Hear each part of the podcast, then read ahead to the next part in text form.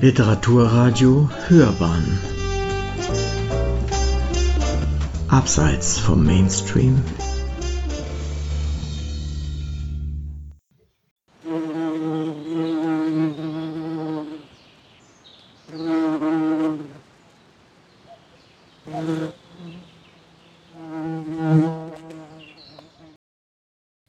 Keine Ahnung, ob Sie das auch schon mal erlebt haben. Aber wenn Sie einen Garten haben oder hatten, bestimmt. Sie kommen nach Hause, nähern sich der Haustüre und da raschelt es im Gebüsch. Und Sie erschrecken. Dann hustet jemand. Und Sie erschrecken nochmals, aber gleichzeitig denken Sie, ein schlechter Mensch würde doch genügend kriminelle Energie aufbringen, um das Husten zu vermeiden wenigstens in dem Moment, wo er sein Grime, also Verbrechen verrichten möchte. Ich denke sowas. Und deshalb bin ich, wenn es hustet, weniger erschrocken. Aber klar, ein bisschen schon noch. Und also, bei uns am Wald hustet es den ganzen Sommer und den ganzen Herbst und schmatzt und macht auch sonst Geräusche im Gebüsch. Und ganz selten sieht man den Huster durch die Dunkelheit huschen. Neulich aber, ich habe nach einer stürmischen Nacht Äste zusammengesammelt, kam ich am Altholzhaufen vorbei. Ich habe ihn im letzten Frühling begonnen aufzuschichten. Und als ich mich bücke, um ins Schlupfloch, das ich an einer Stelle gelassen habe, zu schauen, ist da eine Bewegung.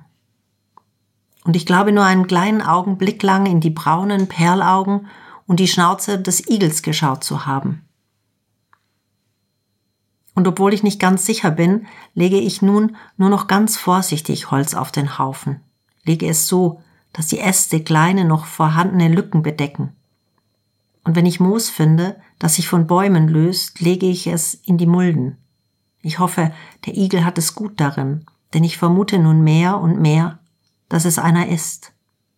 Denn manchmal sehe ich nun große Blätter vom Ahorn nahe am Eingang hängen, Sie sind zu groß, um durchs Loch zu passen, aber ich mutmaße, dass der Igel dabei ist, sie hineinzuziehen in seine Höhlen, um mit ihnen sein Winterlager auszustaffieren.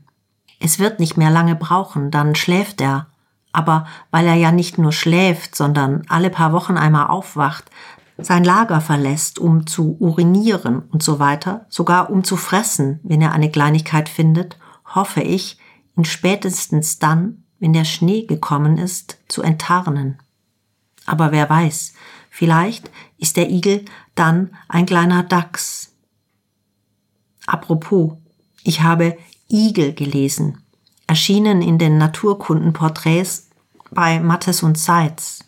Und Sie wissen gar nicht, wie viel ich nun über Igel weiß. Zum Beispiel, dass Igel auf unserem Planeten schon so lange leben, wie die Dinosaurier hier nicht mehr leben jedenfalls ungefähr, und dass der Igel sich für Äpfel nur dann interessiert, wenn er einen Wurm darin vermutet. Sowas auch. Ich kann es Igelkundschaftern nur empfehlen. Verena Aufermann hat es geschrieben.